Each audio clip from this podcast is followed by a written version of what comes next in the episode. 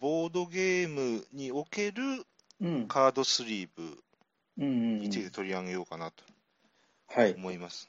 はい。で、カードスリーブっていうのは、あのはいカードにを保護するためにこう入れるうん。透明の、透明が多いですけど、まあ、そういう保護する袋というか、まあ、うん。フィルムというか、そういうもんですよね。はい。で、えーなので、えっと、今回、そのボードゲームにおけるっていうあの枕の言葉をつけたのは、そのうんボードゲームにおけるカードスリーブうん。についてまた話そうっていう話ですね。で、まず、えっと、スリーブに必ず入れる人、入れない人っていう話があるんですよね。うん。で、えっと、私の周りでも、スリーブなんかまず入れないっていう人もいれば、うん。まあ、ゲーム買ったらまず絶対に入れますっていう人もいれば、うん。っていうのがあって、うん。うん。で、私はそこにすごい中途半端で、うん。えっ、と、なんか入れたり入れなんだりっていう感じなんですけど、うん。まずいきなり聞くんですけど、ハトさんは基本入れる感じですかね、全部。僕も入れたり入れなかったりなんですけあど、あー、はいはい。うん。基本は入れないですね。あ、基本は入れないんですか？基本は、入れない。あーで入れるものもあるから、うーんまあ、どっちではっきりはしてないですけど、うん。基本は入れないですね。なんかそこに入れる入れないに明確ななんか自分なりの基準がうんあるわけでもないです。私ないんですよ、あんまり。まあ、僕もなんとなくなんですけど、うん。うんだいぶ期待してた新作とか、はいはいはい。うん、好きなデザイナーのエッセイの新作期待してたやつが届いたからとか、うん。あとは一回プレイしてみて、思いのほか面白くて、なるほど。うん、これはまあ何度もするかもしれないなっていうふうに考えた時にそういうん。うん、ちょっとカードへのダメージが気になったら、うん。うん、一回プレイした後で入れることはありますね。あスリー一回プレイした後で入れるっていんうパターンか。それは私あんまりこないれも僕、そういうふうにしてスリーブ入ってるゲームいくつかあります。あーなあうんそそういうパターンもあるんですね。うんうんはい。あのやっぱりスリーブ、全部のゲームに入れつける、つけないっていうので言うと、私は、うん。あのすごく手に入れるのが時間がかかったり、大変だったりして、やっと手に入ったゲームとかは、やっぱり、えうーん。次に手に入れるっていうのが困難なことが目に見えてるんで、それはやっぱり入れたり、っていうパターンが1個あると思うんですよね。うん。で次は、えーと、ゲームのゲーム上における取り扱いの性質上、うん。これはどうも入れた方がいいなっていうパターンもあると思うんですよね。うん。そのもう典型的なのはドミニオンやと思うんですけど、はい。あんあんな何回も何回もシャッフルしたりするってなると、やっぱり、えーそういうゲームである以上、スリーブに入れた方がいいでしょうっていう考え方もあると思うんですね。うん。あと3つ目に思いつくのは、えーとうん。カードに和訳シールを貼りましたと。うんうん。そうすると、やっぱりこれはスリーブに入れざるを得ないよねっていうパターンもあると思うんですよね。うん。そういうのが、えー、とスリーブにこうつけるっていうのでいくと、そうういうん。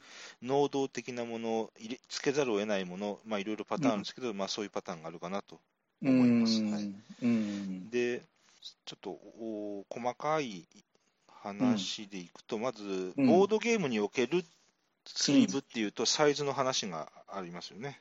うん。で、まあ、これはあのーよく知ってる方もおられると思うんですけど、まあ、一応言っておくと、おうん。ユーロサイズっていうのがありましてですね、うん。で、えー、とそれの小さい版のミニユーロサイズっていうのがありますと。で、それと別に、えーとなアメリカンとか、まあ、これいろいろ言い方あるんですけど、まあうん。スタンダードのアメリカンサイズっうん。ていうものがありますよね。うん。はい。まあえーとそうねあまあ、アミーゴのサイズっていう人もいるかもしれないけども、うんあとそれのミニの、それのミニ版のミニユ、うん。ミニアメリカンサイズと。うんただ、私が知ってる限りではミニの、ミニのアメリカンってあんまり使うゲームがないような気がしていて、はい。はうん。なので、そう考えると、ユーロとミニユーロと,、えーとうん。スタンダードのアメリカの、まあ、この3つうんがメインかなっていうふうに思ってます。うんうんうん。で、あとあるのは、えーとうん。TCG のサイズ、トレインカードゲームのサイズ、うんあと,、えーと、大きいのでいうと、ディクシットとか、七不思議のサイズがありますよね。うん。そんなところかなと。そうですね。うん。うん。あと、あのーちょっとへ入れ、私は入れないけれども、例えばうん。電力会社のカードとか、ああいううん。正方形のものうんうんうん。用の一応スリーブも、えー、とあるこそありますね、商品あとしては。ありますねはい。うん。で、このサイズっていうのも、まあ、いろいろあって、うん。例えば、あのえースタンダードのヨーロピアンは50幅が59ミリで縦が92ミリなんですよね。うん。で、アメリカのサイズだと幅が56ミリで縦が87ミリ、ちょっとちっちゃいと。うん。で結構こういう微妙なサイズがあって、うん。でそこら辺、まああのこういうボードゲームやってて、スリーブっていうものに初めて触れる人は、そこら辺のサイズとか結構、えーとうん気になるところかなと思いますね。私なんかパッと見て、ユーロサイズとアメリカンサイズってすぐパッと見て、まだ全然わかんないんですけど、まあ、わかる人もいると思うんですけどね。うん。で、あの、えっ、と、サイズで言うと、おうんこう角丸が好きな人がいるんですよね、たまに。うん。だから、えっ、と、スリーブに入れて、その角を角丸、こう角丸加工の道具で全部こう角を丸くして、うん。でその方がいいみたいな、そういう人もいたりだとか、ういん。であともう一個サイズで思うのは、えーとうんやっぱゲームによっては特殊なサイズのカードのゲームがあって、うん。例えば最近だとディビナーレとかそうだと思うんですけど、うん。あの細長いやつですよね。うん。はいはいはい。うんまあ、ちょっとあのサイズの、えースリーブがあるのかもしれないけれども、タロットサイズで、ちょっとわかんないですけども、まあ、ああいうカードのサイズっていうのは、えっと、基本的に全部スリーブを入れるっていうタイプの人は、まあ、困るだろうなって思ったりするところですね。はい、あと,、えっと、今のはサイズで、次がメーカーですよね。うん。で、よくボードゲームのスリーブで出てくるメーカーとしては、えっと国内だと家サブが出してるやつですね。私はあんま使ってないんでわかんないんですけど、うん。で、海外で行くと、まあ、メイデイうん。ですね。で、うんメイデイは、えーっと、ソフトスリーブですね。柔らかいうん。うん。ですね。はい。で、あと、おスワンパナシアうん。ですね。で、スワンパナシアの特徴は、えーっと、うん種類が豊富であるということですね。うん。えと、さっき言ったユーロとか、えーっと、うん USA サイズじゃなくて、もういろんなゲームに対応したうんサイズがあって、あの、ゲームマーケットでも、えーっと、うん出品されてますけどね。はい。うん。で、あの、このゲームだとこのサイズですよっていうこうカタログがあって、うん。それでこう選べるとうん。いうのですね。で、うん。あと、えっと、おこあと、ウルトラプロってあるんですけど、えっとうんあの私使っ、私最近使ってるんですけど、ウルトラプロっていうメーカーがあって、うんえっと、そこはあハードなんですけど、材質が。うん。えっと、最近私そこのをよく使ってたりします。うん。昔メイでやったんですよね。うんあと、で、こういうメーカーで一つ注目したいのは、国内のショップで独自でスリーブを作って販売してるところがあるっていうのは、うん。一個、あの挙げたいと思うんですよね。うん。で、まず東は 10days ゲームズですよね。うん。で、10days ゲームズは独自のスリーブを出していて、特徴としては、えっと材質がハードとソフトの中間ぐらいの、うえん、っと硬さであるっていうことですうね。ん。で、あと、えーユーロサイズ、ミニユーロ、うん。でアミーゴのカードの他にも、ブルームーン用とか、うん。えー七不思議用とかディクシット用とか、いろんなこうやっぱりボードゲームショップならではのサイズをいろいろうんえーと作ってうん売られてるっていうところですよね。なるほどね。で、東がデンデーズで、じゃあ西はっていうとキウイゲームズですね。うん。で、キウイゲームズも、えー、とオリジナルでスリーブを出してますと。うん。で、おキウイゲームズのスリーブの特徴は、あれですね、うん片面、片面だけエンボス加工がされてるってことですね。おー、はいはいはいで。そういうスリーブは結構珍しいんじゃないかなと思います。うん。だから滑りがいいってことですね。ああ、なるほどね。ハトさんは、なんかこう、うんメーカーって、特になんかありますかね、こだわりとか、よく使ってるとことかなんかございますか、うーん。特に、ストックしてあるのはメイデーとスワンパナシア。はいはいはい。うん。うん、あとアークうんアークライトのもあったな。僕持ってるな。あ、そうですか。う。ん。ユーロスタンダードのやつですね、サイズ。はいはい。うん。あの基本やっぱり一つのゲームに使うスリーブは、まあ同じメーカーのものにしたいですよね、当たり前だけど。そうだよね。あのたまにありますけど、うん。あんまり数数えずにスリーブ入れ出したら足りなくなったとかね、なんか、うん。うん そうなると悲しいんですけど、うん。まあ、そういううんメーカーってありますよね。で、うん。あと今、ソフトとかハードってこう材質の話したんですけど、はい。えー、と私、昔はメイデーやったんでソフトが多かったんですけど、最近はそのウルトラプロのハードの硬いやつに入れることが多いですね。はい、うん。ハトさんは、あれですかね、そこら辺はソフトが多いですかね。うんなんかそこら辺ありますかな？んか。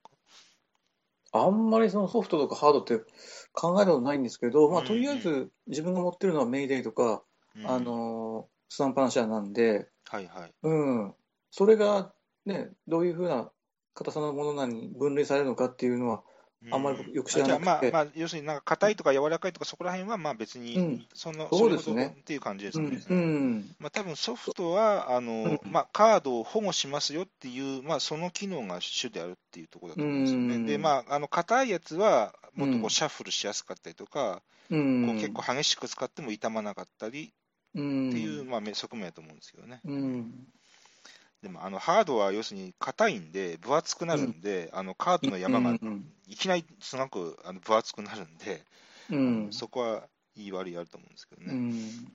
で、今言った、で、ちょっとここでもうまとめなんですけど、うん。要するにスリーブに入れる、入れないっていう話で、その、うん。えっ、とカ、カードを保護する、コンポーネントを保護するための用具なんだけれども、うん。えっと、それによってプレイアビリティが悪くなっちゃしょうがないなっていうのがうん思うところなんですよね。うん。うん。その例えばよくあるのは、サイズが合ってないスリーブに入れてたりすると、うんこれは特段に、えっとプレイアビリティが悪くなると思うんですよね。うん。あの要するに、あと、えっとあと材質によってはひっついてたりしたりして、あのうん。1, 枚配ったつもりが実はくっついてて2枚だったりとか、ああはいうんそういうのも、えー、とプレイアビリティが悪くなっちゃうので、うんだからそこら辺はこういろいろ考えて、プレイアビリティが良くなる、プレプレイアビリティが悪くならない程度で、なんかこう、えー、とカードも保護できるものがきっといいんだろうなと思ったりもしますね。う。んあとやっぱりね、あの、スリーブに入れると、元のその箱にさ、入らなくなることって結構あるじゃないですか。そうなんですよ。これちょっと言おうと思ったんですよ。それですよね。うんそこ、そこどうなん？どうどう思ってます？うん、だからあの、うんそこは言いたくて、まずカードゲームとか、特にアミーゴの小箱とかも、うんまあそうじゃなくてもいいですけど、こう、うん。スリーブに入れない体で、こう、カードを入れるスペースが作られてるわけですよね。はい。だからスリーブを入れると入れ入らなくなっちゃうと。うん。で、2パターン、私の中ではあって、えーとちょっと申し訳ないけどむ、まあ、無理やり入れてしまうっていうのと、ちょっと嫌だけども、うん。うん。あの知略、悪略とか、私、スリーブに入れた状態でちょっと無理やり入れてるんですけど、うん。そうするとさ、スリーブの角とか、そうなんですよ曲がったりはしないんですか？やっぱりするの？うんえっ、と、うん。ま、曲がら、ギリギリ曲がらないと思ってます。ああ、そうなんだ。ちょっと曲がってるかもしれない強引、ちょっと半ばちょっと窮屈な感じになうん、ってちょっと窮屈ですね。ごあの曲がってはないけど窮屈ですね。うんうん。で、ちょっと無理やな、例えば極端な話、えーっとアドルームとかは、うん。あのスリーブ入れたら入らないわけですね、どう考えても。もうそうだよね。もともとぴったりだもんね。うあれねそうですね。うんだからそういうのは、これ、いろんなやり方なんでしょうけど、私はなんか、その、そのカードと箱を、うんうんあの、どうなんかな、一応ジップロックのあの袋に入れて、ああ、はいはうん、やってますね。だから多分こういうふうにやってる人は少数派だと思いますね。大体は見てると、あの要するに TCG で使うカードデッキのこういう箱がありますよね。はいはいはいはい。うん、ああいう箱はスリーブを入れることが前提の大きさになってるんで、うんうんうんまあ、ああいうところに入れるっていうのが多分あのマジョリ、えー、とうん多数派やと思いますね。私なんかちょっとマイマイノリティやと思いますけどね。うん要するにその松本さんの言うと、空き箱、まあゲームの箱は空き箱になるんですね、結局ね。うん、そうなんですよあ。ああ空き空き箱とゲーム、そのカードの、スリーブに入ったカードの束を一緒に、そうなんですよ。その袋に入れてるってことだよね。そうね、あんまり、あんまりスマートな方じゃないんですけうど。ん。うん。僕も、お同じような感じかな。うんう。ん。ものによってはもう、うんものによってしょうがないとかありますもんね。そうそうそう。で、ゲームによっては、もうあの、中敷きっていうのかな、あの中箱をもはいう捨。てるやつもうんありますね。わかります。それは私もありますね。うんうんうんで、まあ、カードは、まあ、スリーブに入ったカードは小袋に入れてうん。やれば、要するにその、収まりは悪くなるけど、暴れうん暴れちゃうけど、中で。はいはい。うん。そういうふうにしてるやつもいくつかあったかな。うん、確かに。だから、カードゲームの小箱に限らず、あの、うんボードゲームのカードに関しても同じことは言えますよね。そういうことですよね。ううんん。そうですよね。うんうん。まあ、そんな感じで、こう、結構ボードゲームのスリーブっていうのでも、まあ、いろいろこう、あの、うん。いろいろありますよっていう話で、でちょっと、ああと、ちょっと余談で2つだけ、あの、あれですね、あの、えっ、ー、と、スリーブは透明じゃなくて、あの、裏が、色がついてる、もしくは、極端なし、こう、二次元のキャラクターが書かれてる、そういうカラースリーブとかキャラクタースリーブがあるんですけど、こういうものっていうのは、えっ、ー、と、えー、そこに、こう、プリントした紙を入れると、そうするともう、えーと、オリジナルのカードゲームのこういうテストキットになるわけですよ。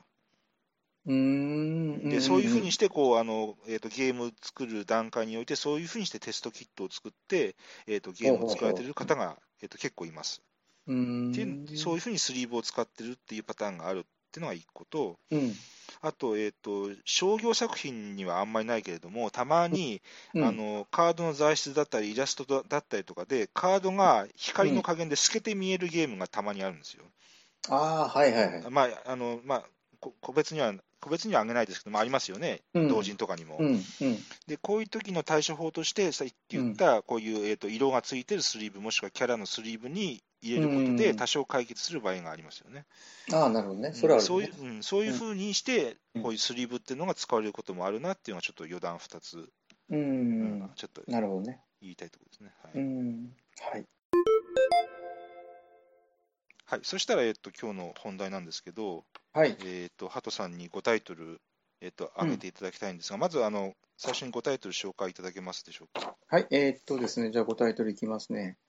えー、っとね、ルミス、はい。それからブルームサービス、はい。うん。えー、23っていうのかな、23。はいはいはい。うん。それからディスカバリーズ、ルイス・クラークの足跡。はいはい。うん。あと、フリンケ・ピンケですね。はい、はい。そしたら、うん、1タイトル目何からいきましょうか？はい。えっと、じゃあね、まずね、ルミスからいきましょうか。はい。うん。えっと、ルミス。えー、作者がね、ステファン・グレンっていう人ですね。うん、で、コスモスから、えっと、今年2015年出たばっかり。うん。うん。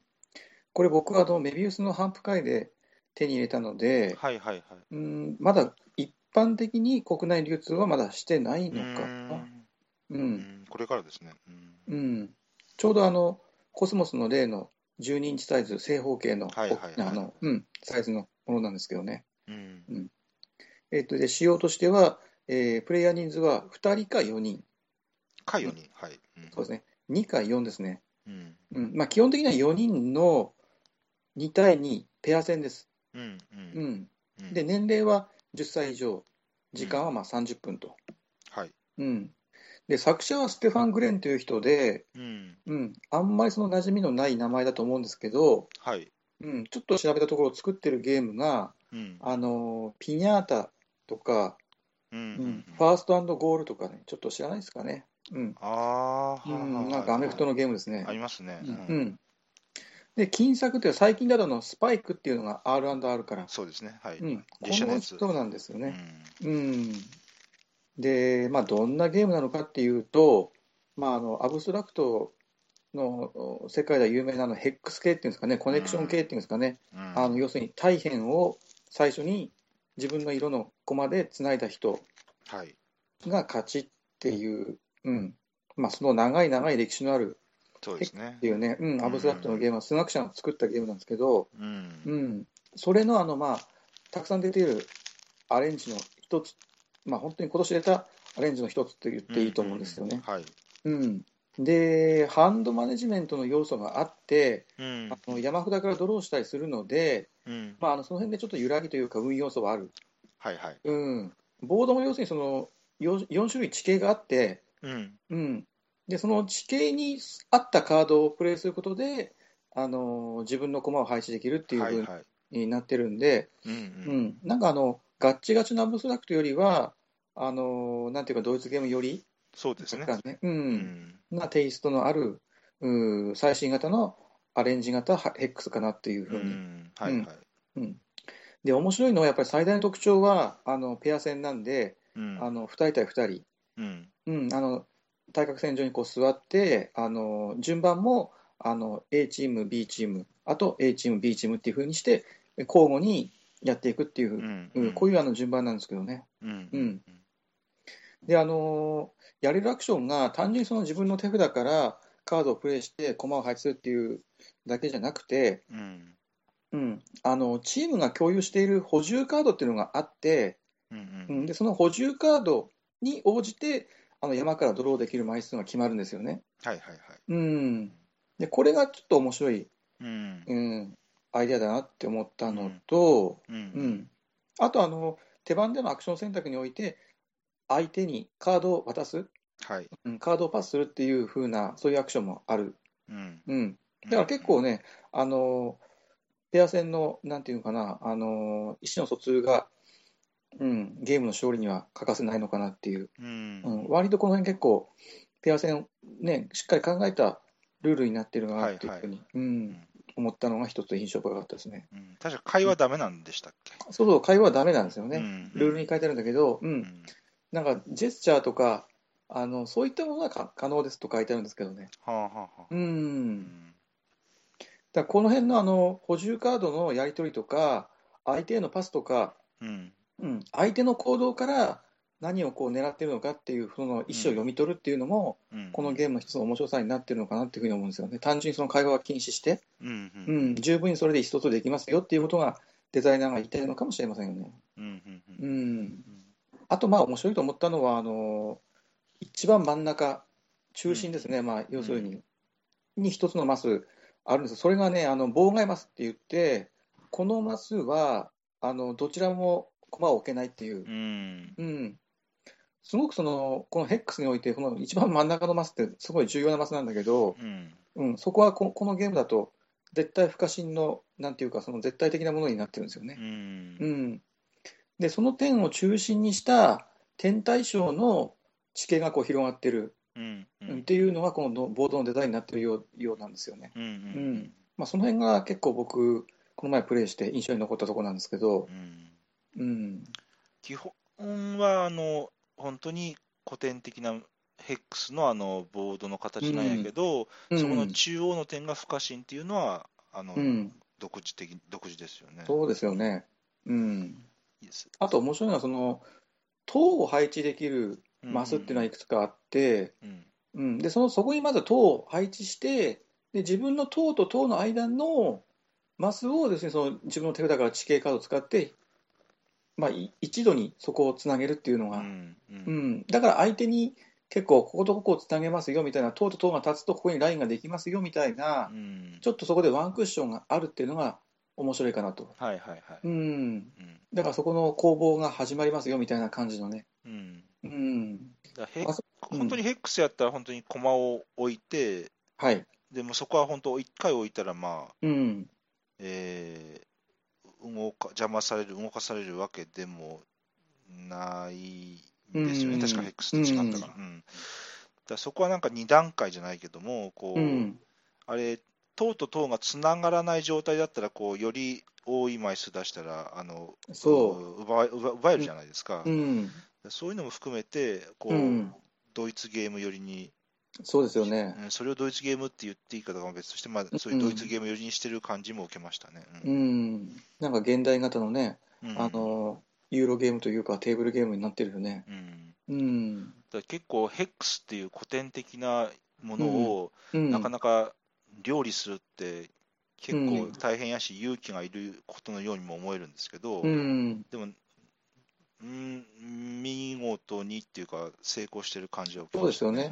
ううん。ん、うまく今のドイツゲームよりにアレンジうんして、なかなかいいんじゃないかなと思いますよね。そうですね。ううんん、まあ、ヘックスの常で、もう最後の最後の方は見えちゃってる部分はありますけど、うん、まあまあ、それはあの全然、ヘックスってのはそういう、ヘックスっていうのはそういうものなんで、うん、全然それはあのなんか大きな歌詞ではないと思うんで、そうですね。うん。うん、結構あの局面があのかなり不利で、うん。こうもう諦めそうになるかもしれませんけど、うん。頑張って踏ん張ってやってると、意外に逆転できたり、うん。うん、もうこれダメだなと思ってても、いけちゃうことがあるんで、うん。そこもなかなか面白いんですよね。うん。うん、まあ、だから手札をどさって渡して、はい。なんとか、えー、と手で、なんとかこう、ギリギリつなげられる前に、えーと長距離だーっとこう置くとか、ね。可能性はありますもんね。そうですよね。はい。だから、あそこのその補充カードの数字のうん。1から4でしたっけ？はい。その1、2、3、4っていうあそこの、うん、取り回しも、うん、あそこの選択肢の与え方も、うん、ドイツゲームっぽさは感じましたね。そうですね。うん。はい、そしたら、えっと、2タイトル目、ね、はい。えっ、ー、と、2タイトルですね。23、23、うん、うん、あげたいと思います。えっ、ー、と、作者はクリストフ・ベーレ、うん、アミーゴから2011年出版されてますね。うん、うん、2人から4人まで、えー、年齢8歳以上、で時間的に25分と、はい。うん、いうことです。で、このクリストフ・ベーレという人も、はい、あまり馴染みはないのかなと思うんですけれども、うんうんとアミーゴからノアの箱舟っていう、まあ、あゲーム出していたり、はあうん、あと、あのー、幅から SOS 急流下りかな。はいはいはい。五六屋からあの国内流通もしていたと思うんですけど、ちょっとあのアクションゲームみたいな子供向けの、うん、有名ですよね。そうですね、割とね、デクスタリティ、うん、僕もプレイしたことありますけど、うん。うん、あとそれから最新作が今度のエッセンで出る3話多すぎる。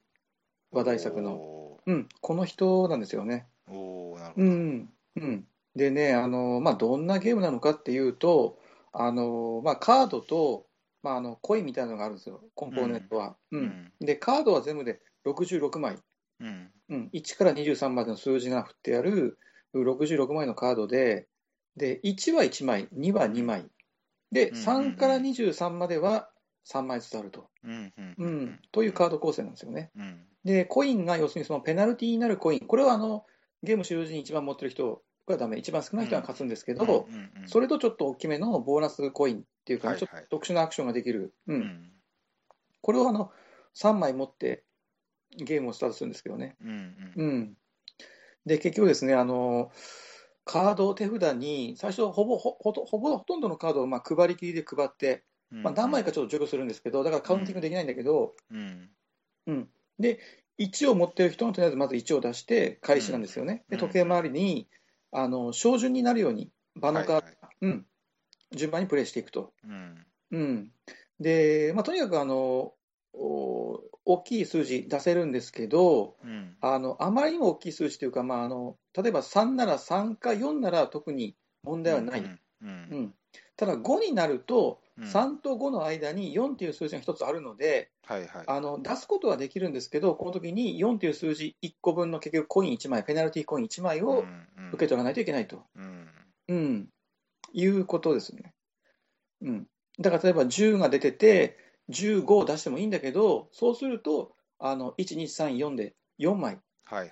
うん、ペナルティーを受け取るってことですよね。うん、うん、手番でやるのはこういうふうにカードをプレイするか、あるいはあのパスをしてもいいです。うん。うん、でパスがあのペナルティーコイン1枚受け取る普通のパスと、うん、もう一つ面白いのが、2枚パスをペあ、ペナルティーのコインを受け取ると、次の人は強制的にカードをプレイしちゃできない。うん、うん、これが、あのパスができないんですよね、絶対に、この時は。うん、ということで、一応、パスに関しても2つの選択肢があると。はいはいうん、でもう一つ、アクションの選択肢あって、えーと、これがもうあのそのラウンドを降りるってことですよね、もうドロップアウト。うん、うん、だその時に持っている手札の枚数分だけペナルティーコインを受け取らないといけない。はいはいはい、うん、基本的にその手番ではこのカードプレイ、パス、ドロップアウトの3つの中1つ選ぶっていうふうにしてやっていく。うん、うん、で、まあ、ルールはね、基本的にまあシンプルなんですけど、いろいろなんていうかあの、ゲーマーよりっていうのかな、かなりその戦略的な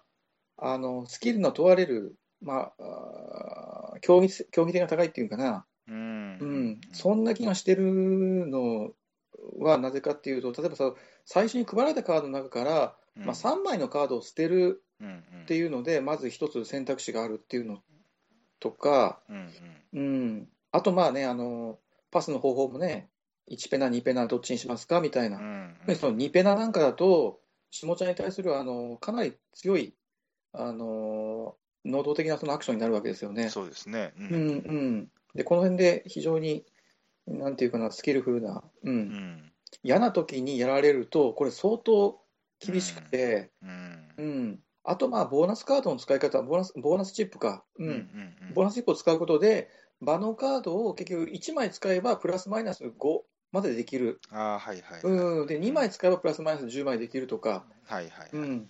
とにかく、あの、随所に、あの、いろいろそのプレイヤーの選択が問われる場面が結構散りばめられてるんですよね。そうですね。うん。うん、だからその辺から僕結構ね、あの、フックが効いてるっていうか、うん、あの、よくあの、ゲシェンクと比較されるんですけど、ゲシェンクはゲシェンクであのシンプルで盛り上がるいいゲームなんですけど、うん、こっちのその23の場合は、あのー、地味で、まあ、淡々としてるっては淡々としてるんだけど、うん、どどっちかというとそのゲーマー寄りの、うん。うん、戦略的な深みのある、うなんて攻防が楽しめる良質なカードゲームじゃないのかなっていうのが、うん、あの僕の印象なんですよね。選択肢多いですもんね。うん、そう、いろんなところでね、随所でね、うん、うん、あれ、出し切ったら、マイナスチップ返せるんでしたっけ？そうそうそう。うん。うん。ゴーアウト型的なあれですよ、処理ですよね。うん、で、出し切ったら3ペナ返せるのかな、確か。うん、はいはい。うん、うん。基本、チップ返せるのってそれぐらいしかなかったような気がしますね。そうだね。うん、なかなかその自分の手札全部出し切るっていうのもまあ難しいなと思いますよね。うんうんまあ、同じ数字ならこう一度に出すどさっと出せるとはいえ、あれですよね。そうだよね。うんまあ、だから最大3枚まで同じ数字は出せるので、うん、あるんで、うん、そこで減ることはありますけどね。はいはい。うん。うん、まあ、で、ね、ちょっと言ってな気になるのが、うん、あのー、ルール、ルールにおいて、ちょっとこれ、欠陥と思われる部分が一つあるんですよね。うんうん、いいゲームなんだけど、うん、うん。っていうのは、あの何かっていうと、あの2枚ペナルティーコインを受け取った場合ですね、でパスした場合、うん、あの次のプレイヤーが強制的にカードプレイっていう選択肢を迫られるので、まああの、うん、パスもできないし、ドロップアウトもできないと。うん、うん、で、場に出ているカードよりも大きなカードは出せるのがこのルールなんだけど、はい、ボーナスチップを使って、例えば数字をね、補正したとしても、出せるカードがない場合、あるいはそのボーナスチップを持ってなくて、全くその補正できなくて、うん、まあ、あの場に出てるカード、例えば18とかで、それが大きい数字持ってないと。はいはいはいはい、うん。ということも、わ割と起こりがちなんですよ。はいはいはい。うん、で、その時に、どうするのかっていうのが、うん、はっきりどうもしてないんですよね。うん。降りるんではないんですか？うん、そこはね、ないなら降りなさいとか、そういうことは全く書いてないんですよね。うん、でも降りるしかないような気もしますけどね、今聞いてたら。うん、うん、でも、それはそれで、まあ、あの書いてほしいんですよね。っていうのは、まず 言うと、うん、あのー、降りた方が、結局そのペナルティーが軽く済む場合も往々してあるんですよ。うんうんうん。強制的にカードをプレイして、そのそのその分のペナルティーを受けなさいっていうのが、うん、あくまでもこのゲームのなんていうか、あのメインメインなんですよね。だから、とんでもないペナルティーを被ることになるかもしれないっていう、そういうリスクがあると。うんうんうん、で、逆に言うと、あのそれをしてやったりと、ね、したいがために、2枚のペナルティーコインを受け取ってやるっていうことなんで、うんうん、だからそこがうまく機能しない時があるので、そこはちょっと気になってるんですよね。なんかこう、すべての、すべてのカードをこう全プレイヤーに見せて、うん、ほら、うん、私は1枚も出さないですよねっていうことを明示した上で、降りて、うん、えーと1枚につき1点、ポイントチップあのマイナスチップを受け取るみたいな、うん、ことではないんですか？うん、うん、多分ね、おそらく、まあ、そうならざるを得ないと思います。うん、うん、ただ、ただそうしなさいっていうふうに出せない場合どうしなさいっていうのはそういうことが一切書いてないんだよね。ああ、はいはい。うん。うん、まあ、書いてほしいですね。うん。そうそう。ドロップアウトも一つのアクションの選択肢に一つあって、うん、うん、でその自動処理としてドロップアウトがあるわけじゃないので、うんはいはいはい、そういうことか、うん、そうプレイヤーのその選択肢の能動的な意思選択の一つとしてあるあるから、うん、うん、じゃあフリーズしちゃいますね、やっぱりね。そうそう、BGG のフォーラムにもそこ、やっぱり取り上げられてるんですけど、うん、いろんなちょっと意見が出てて、結局作者なんかはまあ答えていないと。あうん。まあぼまあ、どこかで作者答えているのかもしれないんですけど、うん、うん。そこがちょっと気になりますよね。まあ、ちょっとそういうね、ちょっと欠陥と言ってもいいような部分があるんですけど、とはいえ、まあ、よくできたゲームだなと思います。でも、うん、うん。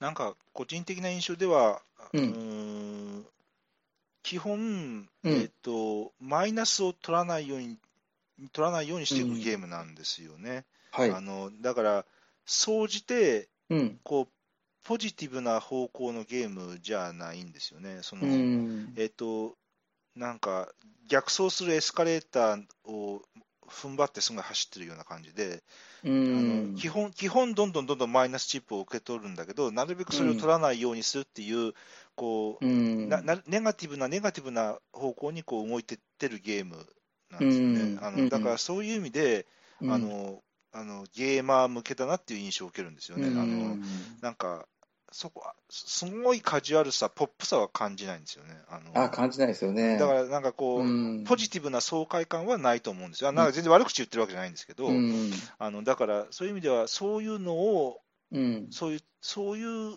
辛い感じを楽しめる、人の方が面白く感じるかなとは思いますね。あの間口は一見広いんだけど、そうなんですよ、うん、意外にこう人を選ぶっていうか、うん、まあ、あの、クロートゲーマー向けっていうのかな、うん、うん、ちょっと渋いゲームですね、かなりね。そうです。だから、見た目はなんか、ポップに見えるんだけど、うん。うん。はい、そしたら、えー、3タイトル目ですね。はい。はい、えっ、ー、と、3タイトル目、えー、ブルームサービス。はい。うん、作者はアンドレアス・ペリカンと、はい、アレクサンダー・プフィスター。うん。ね、はい。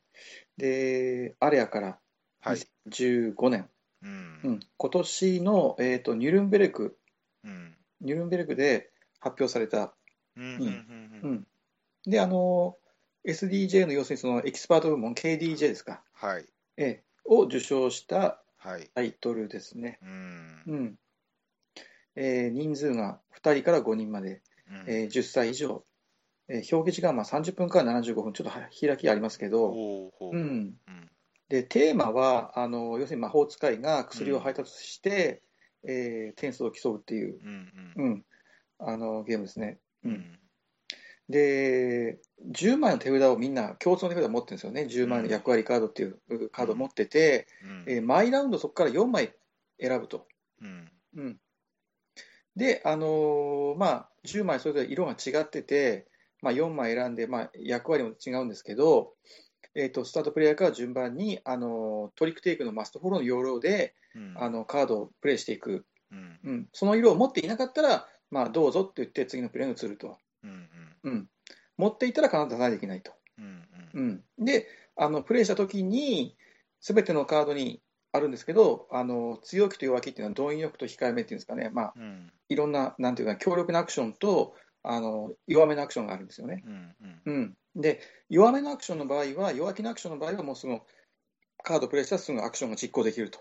はい、で、強気のアクションの場合は、あのー、結局その全員が一巡するまでわからない、うん、できるかどうかわからないっていうのは、後から出してきた人が、強気って言ったら、その人に、まあ、暫定的にアクションをする権利が移ってしまう。と。うん、うん、で結局、その一番最後に強気でいくって言った人、一人だけがそのアクションは実行できるっていう、このだからそのマストフォローの要領と、あの強気弱気っていう2段階のアクションがあって、うん、でそこがそのボード上の情報とか、いろいろあのプレイヤー間の駆け引きとか、読み合いとか、うん、うん、自分がどっち行った方がいいのかなっていう、あの効率を考えたりっていうので、いろいろあの、まあ、あの入り乱れて、うん、ジレンマに苛まれるっていうのが、そこが一番面白いのかなと思うんですけどね。まあうん。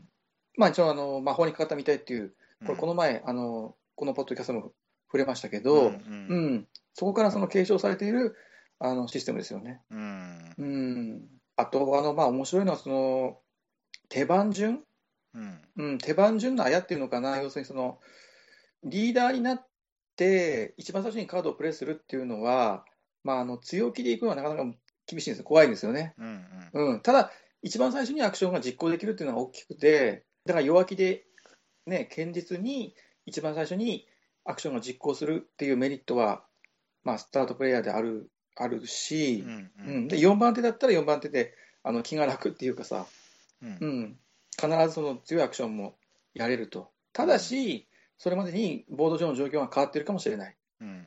うん。うんうん。うん、この辺がまあね、面白いところかなと思うんですよね。でちょうどその4人で例えばやる場合は、あのスタート時ですね、あの4人でやる場合、えーと、1番目と4番目、4番目が、1番目と4番目があの魔法の杖っていうのを1個だけ持ってると、うん。うん、で2番目と3番目は魔法の杖を2つ持ってるっていう、うん。うん、そういうちょっと調整がされてるので、うん。うん。うん。まあ、やっぱり1番目と4番目はちょっとやじゃやや有利なのかなと。うん、なるほど。でで2番目と3番目は若干不利だから、まあ、そういう補正がされてるのかなっていう、ここにちょっとデザイナーの考えがちょっと見て取れるんですけど、ね、なるほど、そういうことか。うん、うんうん本当にその他人とのバッティングをしないように、なんていうか、そのかいくぐって、でなおかつその自分が得をするアクションを選んでいくっていうね、うん、うん、ちょっとこの辺からそのヒマラヤとか、あの薬とごきとか、うん、まあ、あのあるいは江戸とかね、その辺のあのなんかバッティングゲームのような感覚、うん。も感じたりもしたんですけど、はいはい。うん。まあ、僕はその KDGM 納得できる、うん。高い完成度のある面白いゲームかなって思い思ったんですよね。確かに、うん、魔法にかかったみたいとの違いは、その、うん、えーと、選択するカードが、うん、えーと、5枚じゃなくて4枚であるってことと、うんうん、あと,、えーと、最初に出すカードの人も、えーと最初のカードの人も弱気を選ぶことができるっていうところですよね、はい、魔法にかかったみたいは最初に出した人は絶対強気じゃなきゃいけないんで、うんうん、そこが、そこは、えーと、若干ゆる、選択する枚数も少ないし、最初の人が弱気でもいいんで、若干緩くはなってるんだけども、ただ、全然、まあ、でも別ゲーって言ってもいいぐらいですよね。でであの4人プレイだと、このアクション使った人はマイナス3点ですみたいなのがあるじゃないですか、うん、うん、あれもよく聞いてるし、うん、あと毎回イベントがあって、こういう条件を満たすと何点入りますよっていう、そういう得点、あれも魔法にかかったみたいにもあったかな、まあまあ、あれも、えっと、アクセントにちゃんとなってるし、そうだね。基本、あれはこうクリアしていかないとなかなか、えっと勝ちには勝ちには絡めないと思うんで、そうだね。うん。結構あの取捨選択の一つの選択肢としてイベント重視でいくのか、うん、あるいはその盤面のボードのねあの、うん、自分のやりたい方優先でいくのかっていうのも割とある、それぐらいちょっとイベント結構大事なんですよね。うん、だ得点経路は結構あっ単純に配達する塔にしても、えっと、早い者勝ちの塔と、毎回配達できる塔があるし、あと、えっと、雲を除去するってやつでも、その、えっと、ゲーム使用時に得点が入るんで、まあ、雲、雲メインっていうの考え方もあるし、結構いろいろそういうふうに選択肢は用意されてて、うん。うん、で、そこで、だ、他のプレイヤーと被らないようにやっていけるかどうかっていう。うん、うん、あと、その駒が2つあるっていうのも、あの、そうですよね。聞いてると思いますね。うん、あの駒が2つあるっていうのは僕すごく好きで、うん。うん、あれが1個だとね、さすがにちょっと、うん、ちょっと辛いよね。2つあるとちょっと余裕が出てくるんで。はいはい。うん、うん、そこの結構微調整とか、うん、単純にシステムのメカニクスの焼き直しじゃない感じは全然しますね。うん、だよね。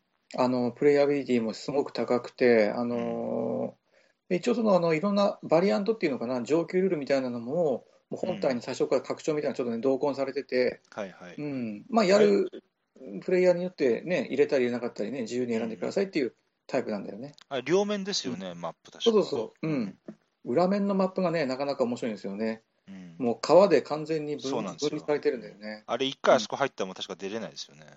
うん。確か、確かそう、う。ん、結構このペリカンとかプヒプヒスターってなんか、あのー、あんまりこう一筋縄でいかないっていうか、うん、うん、そんなにその見ないようなメカニクスを作ってくる面もあるし、うん、うん、っていうのと同時に結構馴染みのある、例えばこれもトランプのマストフォローのメカニクスだと思うんで、そこその辺をね、昔からの伝統的なメカニクスをうまくね、うまくブラッシュアップするっていうのかな、現代的になんかこうあれにする、そうそういうなんかたけてるような、うん、印象もあるんですよね。はい、そしたら、えっと、次のタイトルですね。はい。はい、えっ、ー、と、じゃあ、えっ、ー、と、次が、えー、4タイトル目ですよね。はい。えー、ディスカバリーズ。うん、ルイス・クラークのアシャドっていうゲームなんですけど、はいはいうんえー、作者がセドリック・シャブースト、うん、パブリッシャーはルドノート、はいはいはい、でこれも今年出たばかり、2015年のゲームですね。はいえー、2人から4人まで14歳以上60分。で、アートワークは、あの、もう最近すっかり売れっ子になった、あの、ヴィンセント・デュゾレという人ですね。あの、ニューヨーク1901とか、はいはい。うん、うん、アウムストゥスとかのね、はいはいはい。うん、人なんですけどね。うん。もうこの人、結構、これがどんどん仕事増えていくんじゃないかなっていうふうに、うん、思ってますけど、でですね、まあ、あの、ルイス・クラークっていうゲームが、まあ、ボードゲームで出てて、はい、でこれは結構話題作だったんですよね。うん、で評価も高かったと。うん。うん、でそれのあのダイス版、割と最近よくありがちな、まずボードでボッボンと出て、人気が出て、その後にそのダイス版が出るという、はいはいはい。うん、ネーションズとか、うん、ね、あのロール・フォー・ザ・ギャラクシーもそうですか。そうですね。はい、うんうん。であのまあ、ざっくり話すと、まあ、手番になったらやるのは、結局そのダイス、自分の持っているダイスのアサインっていうか、そのアクションボード、自分のボードに配置する、うんうん、で場合によってはそのアクションの発動、アクティブになるっていうの、これをまず一つ、ダイスを割り当てる、うん、アクションに割り当てるっていうのは一つと、あともう一つは、そのダイスを回収する、うんうんうん、ダイスの回収っていうのは結局大きく 3, 3択なんですよね。うん、あのメインボードの左側にあるダイスを全部取るのか、右側にあるダイスを全部取るのか、それともう一つが自分の色のダイス。うん、これはそのどこにあるか分かりませんけど、いろんなところ散らばってるんで、うん、うん、それを一気に解消するっていうの、このまあ1つ、2つ、ね、アクション2つなんですよ。で、まあね、あのアクションも基本的にシンプルだし、はいはいうん、あの分かりやすいんですけど、うん、面白いのは、あのこのダイスが結局ね、3種類あって、うん、まあ、要するにその大きく分けると、自分の色のダイスっていうのと、うん、まあ、あと他人の色、うん、まあ、4人プレイだったらまあ他人の色って3色あるわけなんですけど、うん。それとあと中立のグレーの色してるサイコロなんです、この3つに分かれてて、うん。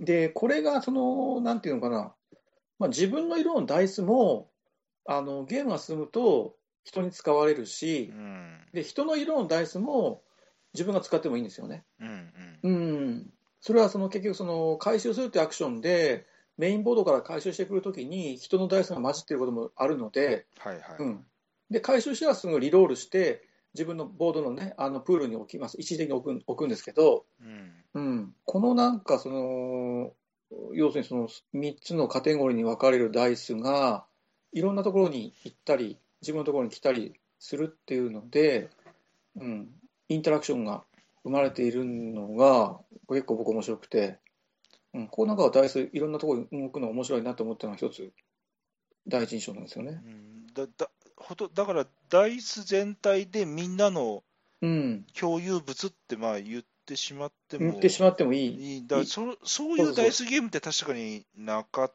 たなって思いますね。そう、うんちゃんとその色分けはあるんですよ、そのこの人の色っていうダイスはちゃんとある。うん、あるんだけど、それはその緩くて、あのー、誰誰でも使えるんですよね、結局ね。うん、うん。うん、ただ、それがあるとき、そのプレイヤーがピーって笛吹いたら、ね、自分のところにこう、さっと戻ってくるんですよ。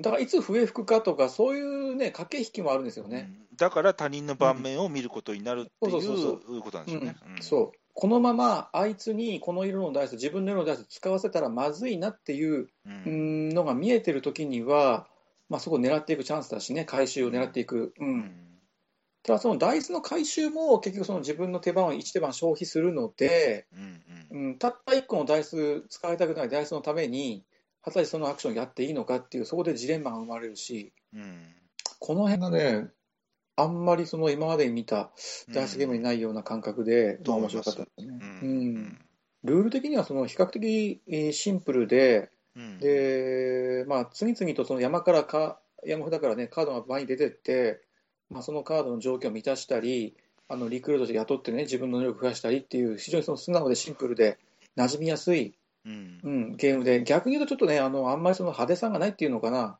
あの派手な展開なくて、あの地味で淡々とまあ進むっていうか、うん、そういうのあるんですけど、なんていうか、そのスルメ芸的なあの味わい深さっていうのかな、は僕はそこはかとなく感じてて、うんうん、意外にこういうゲームこそなんか長くやっていくんじゃないのかなっていう、うん、そういう印象なんですよね。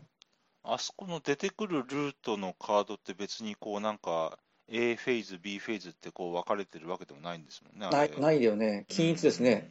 ね、最初からすごい難度の高いルートが出てくることだってありえますよね。うん、ありありえるんだよね。うん。うん、ただ、それでもちゃんとゲームとして成立はしてるんだよね、やっぱね。うん、だから多分あのだんだん少しずつこう中立ダイスが、えーと場にと世の中に登場してくるわけじゃないですか。はいはい、だからだんだんだんだんこう世の中にある全体のダイスのコストがだんだんだんだんこう増えていくっていう一応盛り上がりを、うんね、ゲーム全体としての盛り上がりを作ろうとしてるんやろうなっていうのは思ったんですけどね。うん、あのダイスを結局その、まあ、探検隊1人に相当するんだけど、それをなんかね、あたかもリソースのように、うん、うん、アクションに必要なリソース、その出目に応じて、例えば麦とかレンガとか土とか、あの金属とかっていうふうに、まあね、あのいうふうに考えることもできると思うんですよね、ダイスってね。うん、でそれを必要なアクションにコストとして払うっていう。ことでやるっていう。うん、えー、ダイスをアサインするときに、いくつかこう場に払わなきゃならないときに、うん、えーと、どの何色のダイス、まあ、基本、何色のダイスを置こうかなみたいなところとかもちょっとあるのかな、そうだよね。あと、えっ、とお、1枚目をクリアして、で、うん、あの連続手番じゃないけど、続けてクリアすると連続手番ができるっていうのがある,、じゃないですか。うん、であ、あそこら辺でこうあ、えー、アクセントをつけようとしてるのかなとは思います、ね、うん、アクセントになってますよね。うん。狙いたいですよね。そうそうそうそう。どう考えても有利だから。そう、かなり成功したら大きいですよね。うん。あとやっぱりその色がいろいろあって、他人のダイスはね、引き上げられる可能性が高いので、うん、なるべくあの自分のアクションボードの中で要になるようなところは、あの自分の色とか中立の色そうですね。を置いて使うとかね。そうですね、うん、さっきとちらっと松本さん言われたように、そういうね、読み合いというか駆け引きもあって、うんこの辺のそのインタラクションが、なんていうか、ソロプレイ感強いんだけど、うん、嫌味にな嫌味にならないぐらいのちょうどいい塩梅のインタラクションだなっていうふうに僕は思ったので、うん全然その単純にそのソロプレイ感ばっかり、ソリティア感ばっかりってわけじゃなくて、程よくこうインタラクションが生まれているのが、うん、なかなかいいバランスでいいんじゃないかなと思いましたね。うん、確かにそうですね。うん。うんはい、そしたら、えー、最後ですね。はい。はい、えっ、ー、と、じゃあ、5つ目ですね。えー、フリンケピンケ。うん。うん。えー、ライナー・クニツヤですね、うん、えー、アミーゴから1994年、はいうん、もう今から21年前、うんうん、そうですね、はい。で、あのー、まあ、2人から5人まで、はい、8歳以上、時間は10分ですね。うん、うん、あのー、有名なゲームなのかな？有名なゲームだよね、多分ね。あんまりでもオリジナルを持ってる人はいないのは、ちょっと古いゲームだからかね。オリジナル持ってる人はそうですね、確かに。ね、うん、うん、で、何度もいろんな国で、まあ、リメイクされてる。そうですね。うん。うん、っていうのは、まあ、まあ、名作の、ね、少佐なのかなっていうふうにも思うんですけど。まあ、国チアではよくありますよね。うん。うん、そうだよね、国チアよくあるね。うん。うん、ちなみに、これあの、フリンケピンケってどういう意味なのかなって僕調べたんですけど、はいはい。あの、フリンク、フリンケっていうのは、あの、の、いを取った単語、フリンクはすばしこいっていう意味なんですわ。うん、で、ピンケはお金っていう意味なんですよね。だからなんとなくそそこからちょっとあのこうお金が素晴らしく素晴らしく動くっていう、うんうん、そういうイメージなのかでも箱絵そうですよね、確かね。そうそう、箱絵ね、その通りなんですよね。うん、うん、で、あのまあ、国津らしく、国津らしいっていうか、まあ、ノンテーマですね。ほ、ほぼノンテーマ。だってこの箱絵は、このゲームをプレイしている人たちの絵だもん。そんなゲームそんなにないと思うんだよね。確かに。うん、アートワークのこのイラストが、椅子に座ってテーブルでゲームしてるこの人たちだもんね。うん。普通そのテーマの絵をね、描きますけどね。そうそう。まあお金がこう走ってて走ってるんだけど、うん、うん、でね、あのー、まあ、ちょっとゲームざっくり説明すると、えっ、ー、とね、カードが全部で30枚あるんですよ。うん、うん、で、スートが5つ、結局5色あって、うん、で、0から5まで6枚あると。はいはいはい。1数あたりね。そうですね。うん、ですから全部で30枚、5×6 で30枚のカード。はいはい、うん。あともう一つ、チップ。うん、チップがあ5色各、各色ですね、5枚ずつあると。うん、で、5×5 で25枚。うん、うん、で、あのまあ、手番になったら手札からそのカードをあのプレイして、えー、結局そのコイン1枚あたりの価値があのどんどん上書きされていくっていうことなんですよね。うん、うん、カードをプレイして、えー、コインを回収する、チップを1枚また回収すると、うん、うん、1枚カードをプレイして、1枚チップ回収、これの繰り返し。うん、うん、で、これは何かっていうと、結局、その極限までミニマリズムの,、ね、あの行き着いた株式ゲームなのかなっていうのが、うん、僕の一つの印象で、うん、私全く同じですね。ね、うん。うん。まあ、本質的には株ゲーなんですよね、多分ね。そうなんですよ。うん、で、株ゲーっていうのは、なんかそのマクロで、ものすごくそのなんかゲーマーズゲームというか、うん、あの容量の多い、うん、ビッグゲームっていうなんか印象僕あるんですけど、うん、実はここまでそぎ落とすとこうなるんだっていうのが、もうすでに国津屋が1994年の段階で、うん、まあ、こういうふうに提示してたっていうのが、一つちょっとね、うん、大きな驚きというか。すごいことだと思いますね。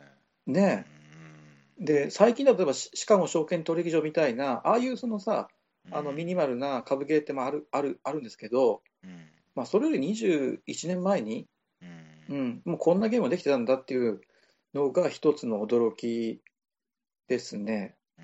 うん、うんで、あの、まあ、プレイ感としては、あの、本当にこれぞ国津屋っていうのかな、一つの国津屋の特徴だよね、なんかこう、もやっとした感じの、うん、俺、これでいいのかな？みたいな、うん、で、みんなが思ってますからね、あれ。とみんなが思ってるんだよね。うん、うん、で、そのなんとなくこれでいいんだろうなみたいな感覚でやっていくしかないんだよね。うん、うん、それはもう結局、情報的には自分の手札しか情報ないし、であとやっぱり貴重なのは、相手がどのチップ、どの色のチップを取ったのかっていうのがものすごく重要。うん。うん、でそれはやっぱ相手の手札から、ね、あの相手がそういうふうにアクションを起こしてるわけで、うん、自分のうん、うん、それは株ゲーム、株ゲームそのもんですね、それはね。そうだよね。うん、うん、その相手のアクションから、まあ、他人の手札の状況がどうこうじゃないのかなっていうのを読むっていうかな。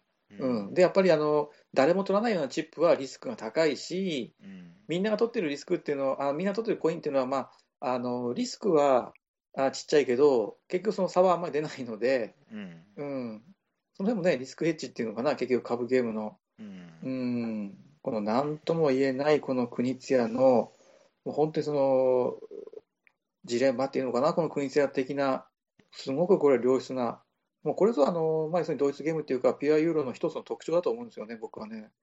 うん、かなり、かなり純度の高い結晶化されたそうですよね。作品やなっていう印象なんですよね。ううん、ちょっとこれ以上、うん、これ以上どうシンボライズしようかって感じぐらいそう、もうその国津屋っていう人のあのデザインのなんか色、カラーがもう端的に出てるよね、多分ね。うん、ものすごく、うん。だから力強いし、ちょっと説得力があるというか、ちょっと圧倒されるぐらいのものがありますね。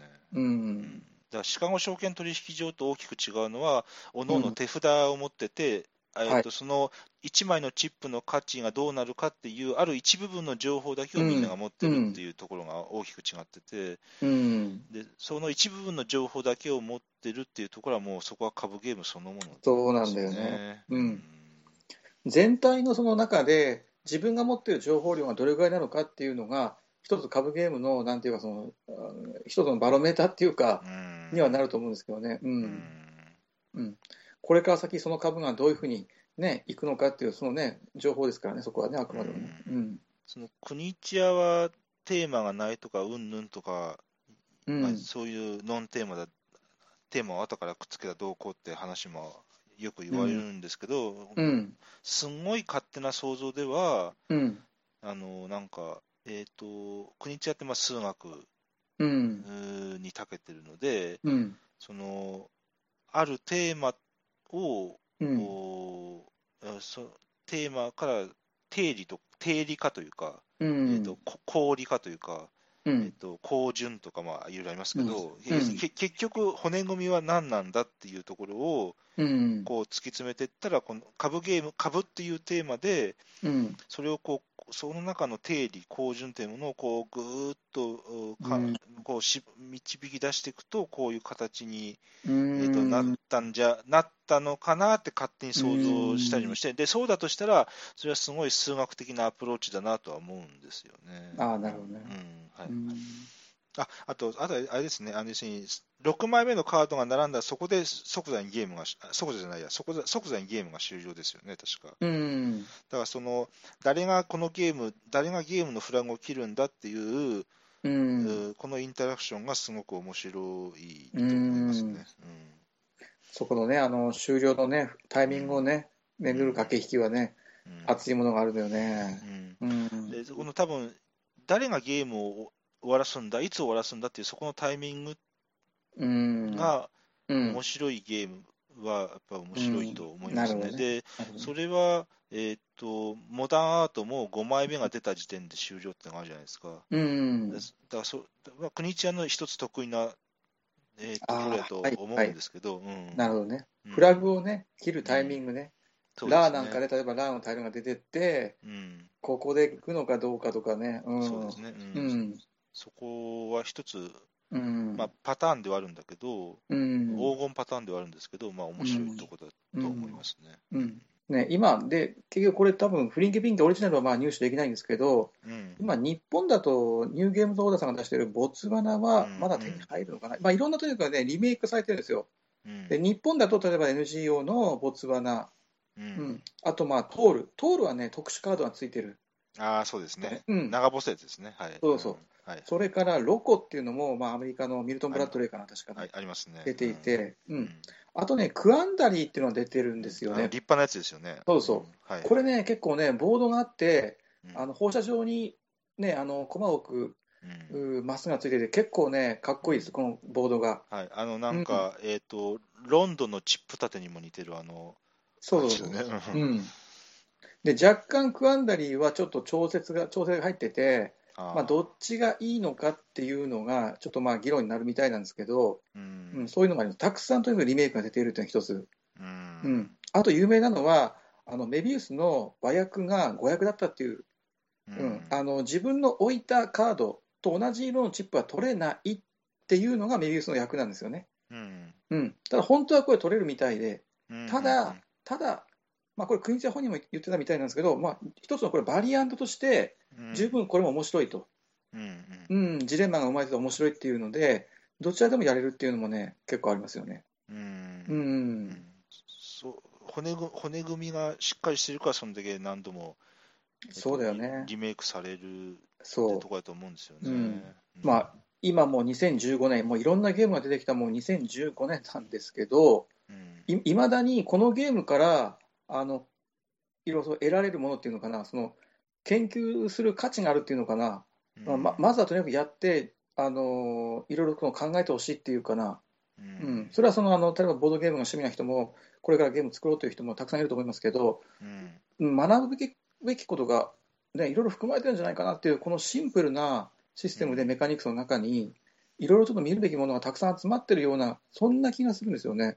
うん、だから僕はすごくずっと魅力的で光り輝いてるし、僕の中で、うん、だからあの、うん、とにかくあの入手して、ぜひ、まあ、一緒やってみたらどうかなと思いますね。うん、だって、ルールの分量だけで言ったら、もうだって。すごい少ないですからね。そう。うん。で、そこから芳醇な奥の深い世界が 生まれてるので、だからそこは多分、人間っていうものが介在する部分が多いからだと思うんですけどね。ねうんだからこれがあの90年代以降のまあテーブルゲームの豊かさを一つしょ、ね、あの証明してるのかなというのを思いますよね。うん、うんただ、このもやもやとした感じは、本当にそのクイーンチャー色の強いものなので、うん、うん、好きじゃない人は、好きじゃないって拒否反応を起こすかもしれない。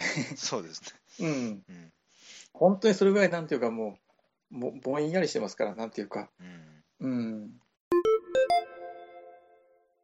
で、10月18日の日曜日、うん、に、あの、越後という福井県越前市の、あの、広瀬町ワークステップ広瀬っていうところで、はい、あのやってるゲーム会のそういう予定してます。一応参加費は200円。えー、で、まあ、初参加者とか、見学だけしたい人とか、うん、あの高校生以下はまあ無料で、はい。うん、で駐車場もあります。はい、であの途中入退場は自由ですので、まあ、いつ来て、いつ帰っても、まあ、とりあえず200円ということで、はいはい、やってますんで、まああの、はい、お気軽にぜひお越しください。お待ちしてます。はい、はい、えっ、ー、と、そしたら、その18日の前日の10月17日土曜日になるんですけど、はい、はい、えー、富山万有クラブ、富山県でやってたゲーム会をちょっとまた10月から再開しようということで、はいえー、やります。で、えー、朝9時から夜9時までです。うん、で、えっ、ー、と、富山県の富山インター降りて、富山空港に向かっていくと、富山空港の近くに富山県総合体育センターというのがありまして、はいえー、そこの1階の小研修室で行います。えーと、駐車場無料ですんごい広いので、あの大丈夫です。はい、で、えー、入退室自由です。うんえー、料金はちょっと人数によって変わりきりなんですけど、まあ、300円とか400円ぐらいになるかなと思い,、思います。はい。はい、えー、10月17日ですね。はい。はい。高速のインター降りて、すぐなんですか、割とね。えーとですね、すぐではないんですけど、ちょっとうん、ちょっと走るんですけど、まあ、うん、インターから、えーと、富山駅と反対側の方に、えーと、北の方に走ってください。はい、富山インターチェンジをそうですね降りて、はい、北の方に走ると。でもとにかく富山空港に向かっていけば大丈夫ですね。ねはい、ちょうどあれ、富山に近づくと、高速道路でね、飛行機が飛ぶから、脇見するなみたいな感じで、そうなんですよ、はい、そういうことだねっていうね。そうそう、全国的にも珍しいんですよね、あれね。うん。そんな感じですね。はい、よろしくお願いします。はい。はい、そんなわけで今日も、えっ、ー、と、ご体と一緒紹介していただいて終了で、次は私の番ということで、はい、そうですね。はい、またね、えー、順番に交互にやっていきたいと思いますので、はい、はい、よろしくお願いします、うん、はい、どうもよろしくお願いします。ありがとうございました。どうも今日は。今日はありがとうございました。はい。はい、失礼します。どうも。はい、失礼します。はい。